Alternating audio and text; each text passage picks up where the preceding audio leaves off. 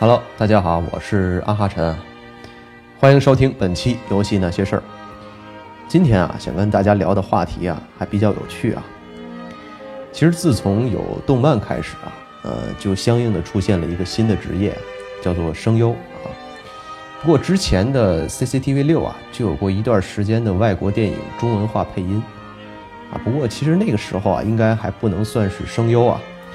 啊，因为配音演员呢没有和电影中的角色相融合啊，没有过多的体现角色的特点和性格，显得很苍白啊。比如啊，哦天哪，这是什么鬼东西啊？你必须停下来！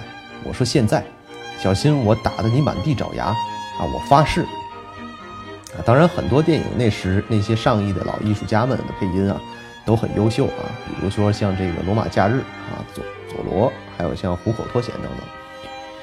我们大部分时候接触声优啊，应该就是从动漫开始啊。随着这些年呢，游戏整体硬件性能的发展啊，很多游戏呢都开始配备声优。虽然我们上期节目说到啊，逆转裁判的这个无配音啊依然很优秀，但是具有配音的游戏呢，代入感和沉浸感呢可能更强啊。啊，更有甚者呀，有些小伙伴在玩这个 RPG 游戏的时候啊，喜欢把整个对话听完才按掉。啊，这也是对于其声音的一种认可和沉迷。而在游戏当中啊，我们经常听到一些熟悉的声音啊，又往往有时觉得这个声音我好像在哪听过啊。然后通关之后呢，在演职人员的这个名录当中啊，去找 PV 的演员是谁。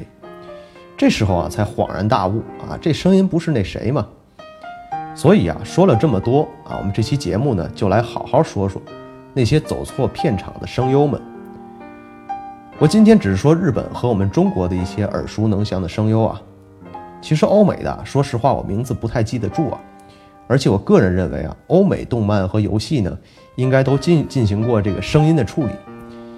所以虽然看名字有些脸盲症啊，因为都是字母嘛，啊，也有可能一时间呢想不起来这个声音是谁。这期节目啊虽然不太长啊，但是希望大家能觉得呢有趣啊，以后不管是在玩游戏还是看动漫呢。都会有所注意啊，会成为一个新的乐趣。那我们今天这期节目的作用呢，就达到了。下面呢，我们就开始本期的节目。第一个我想说的，我们中国的这个优秀声优啊，就是杨梦露老师。这个名字啊，大家可能都不太陌生啊。《古墓丽影十》呢，应该算是近几年中文化做的最好的游戏之一了。大家一定会两对两个声音比较熟悉啊，一个就是台版的配音啊，一个就是大陆版的配音。台版的配音呢，那种嗲声嗲气的呢，略显跳戏啊。但我们大陆版的配音呢，就觉得违和感并不强了。时代呢是古墓丽影把劳拉从一个形象是一个女超人无所不能的这种形象，拉回到了一个普通女孩的一代啊，也是最令人喜欢的一代劳拉啊。当然，你说你喜欢九代的劳拉也可以啊。杨梦露老师呢，在古墓丽影十中的配音呢，可以说是啊中规中矩。听上去呢很舒服，我们也总想感慨啊，终于不用玩着游戏再看字幕了啊，那种沉浸感呢一下就迸发出来了。所以我记得这个声音啊，所以当我再次玩到《守望先锋》的时候呢，里面的黑百合的声音我就一下子认出来了。虽然杨梦露呢为很多的动漫、电影和电视剧配音，不过貌似啊我都不太听得出来啊。不过最让我感觉像的呢，应该是这个《花千骨》里的这个倪漫天。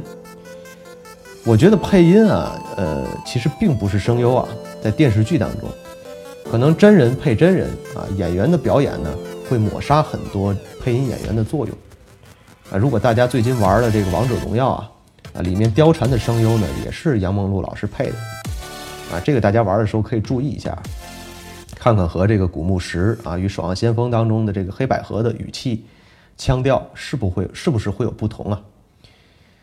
第二个提到的声优呢，还是我们中国的一个著名的声优啊，叫黄英。这位老师啊，你如果你不熟悉的话，你应该玩过《魔兽世界》啊。《魔兽世界》当中啊，有两个非常强悍而且性感的女人啊，一个是吉安娜啊，一个是希尔瓦纳斯。黄英呢，就是为这两位角色的国服声优啊来配音。不过我觉得玩魔兽的人啊，一般只会熟悉夏一哥的声音啊，啊，比如火墙火墙火墙啊，快跑快跑快跑。啊，等等啊，这两个角色呢，其实很难用同一种性格的声音去诠释啊。当然，你听我说过，说完第三个角色啊，就更加笃定了。黄英呢，也是国服魔兽当中啊，术士宝宝魅魔的声优啊。这个声音嘛，比较风骚啊，我就不过多阐述了。啊，喜欢的朋友可以找来听一听。我们接着说啊，上面的两个角色，吉安娜呢是一个人类女性啊，西女王呢是一个亡灵，所以除去音效的加成之外啊。这两个艾泽拉斯最霸气的女人啊，能让黄英来配啊，说明其功力非常啊。这里说一句啊，大家可能觉得都是暴雪游戏啊，那是不是炉石传说里的吉安娜也是黄英配的呢？呃，这个很可惜啊，那个头令人头大的这个抱歉啊，其实并不是黄英啊，而是另外一位声优叫王婷。大家如果想重新感受一下，可以听完我这期节目进游戏听一听啊。在其他片场呢，其实也听过这个黄英的声音。其实呢，也就是啊《星际争霸二》当中的刀锋女王凯瑞甘。说完了两个国内的声优啊，下面我们来说说日本的动漫游戏声优。啊，第一个我想说的呢，就是丁宫理惠啊。啊，如果说第一个不说丁宫理惠的话，我相信很多小伙伴会 diss 我。其实说实话，我是通过两款游戏啊才知道丁宫理惠的。第一个呢，就是如龙系列里的泽村遥。我们玩这个游戏呢，从一代啊一直到六代，听着这个丁公理会的声音变化，也见证了泽村遥的成长。然后第二个游戏呢，就是《女神异闻录四》当中的九思川李氏。我这个人呢比较懒，没怎么看过日剧，也不愿意再去百度丁公理会给哪些日剧配过音啊。反正听很多的大佬说丁公理会在声优界很厉害啊。所以我就拿来查了一下，啊，发现是泽村遥啊，就出来说一说。但我估计 diss 我的小伙伴啊，一定会比我更熟知啊丁公理会。第二个我想提的声优呢，就是大谷玉江啊。大家最近玩了一个游戏叫做《天下第一的 P 五》啊，就是《女神异闻录五》里面的一只猫啊，摩尔加纳，大家有印象吧？那个傲娇感十足的声音呢，正是来自于大谷玉江。由于摩尔加纳是只公猫啊，所以玩的时候呢，一直觉得这个声音比较熟啊。后来确认时啊，才发现大谷玉江的名字可是非常出名的。包括像《名侦探柯南》当中的这个远古光彦啊，就是那个呃个子稍微矮一点、留着中分的那个小男孩，还有《海贼王》的乔巴啊，这个声音大家应该是比较熟了。不过令大家最熟悉的呢，应该就是《精灵宝可梦》当中的皮卡丘。啊，这些我们再熟悉不过的角色呢，都是出自大谷玉江。那个俏皮而且傲娇的声音呢，还是很好认的啊。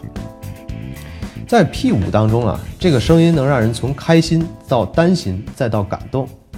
这个摩尔加纳的猫形象啊，伴随着大谷玉江的声音呢，也将在我们的记忆当中留存很久了。下面这位啊，我要重点说一下啊。其实呢，我是想把这位啊放在第一个说的。而且因为这个声音是我满满的回忆啊，他呢就是大山现代，可能对于这个名字啊，你不太能第一时间反应过来啊。但我如果说哆啦 A 梦，那你就会说哇！我相信除了小时候看过那个国产版配音的哆啦 A 梦之外啊，那就应该就是大山现代版的蓝胖子了啊。应该是从九十年代开始到二零零五年，第二代的哆啦 A 梦都是由大山现代来配的。很多小伙伴呢也是觉得大山奶奶的声音啊，真的就是蓝胖子的声音啊。这里不太知情的小伙伴可能会问啊，为什么叫大山奶奶啊？其实大山现代呢生于一九三三年，啊，现在已经八十四岁了。给蓝胖子配音的时候呢，应该都六十多了。那个略带沙哑但是十分俏皮的声音呢，如果不说啊，你根本无法想象那是六十多岁人的声音啊。如果说六十多岁配哆啦 A 梦有如此功力的话，那我说他年近八十岁的时候依然活跃在舞台上，这里我要又要说这个弹丸论破了。弹丸论破一代、二代，包括啊绝望篇和未来篇的黑白熊的声优啊，就是年近八十岁的大山奶奶配的。那很多人说蓝胖子黑化之后的状态就是黑白熊，那个能听出语气轻浮、黑色幽默还有点腐的声音，依稀能感觉蓝胖子那种顽皮啊聪明的性格。大山现代呢？在晚年呢，依然呈现出一个优秀的状态啊，也就造就了黑白熊这个优秀的动漫形象，啊，不过可能黑白熊的整体形象过于反派和毁三观啊，所以可能这也是没能大火的原因吧。我在玩过游戏之后啊，第一时间上网查了大山现在啊，但是得到了一个噩耗啊，啊，他患上了这个阿尔茨海默症，也就是我们俗称的老年痴呆。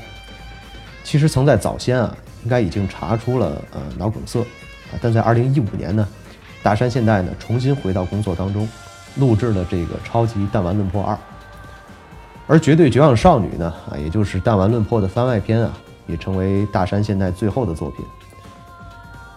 一代声优巨匠啊，未来可能能给我们呈现的角色的可能性呢，已经微乎其微了。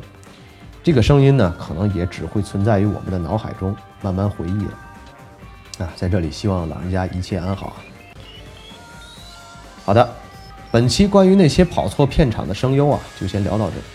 其实内容呢，并不是很多啊，也希望大家以后在玩游戏的时候啊，对于自己喜爱的声音呢，多些关注，说不定再查一查，就能发现新的惊喜。我是阿哈晨，我的 QQ 群是一五二六九五二二幺。游戏生来有趣，让我们下期节目再见。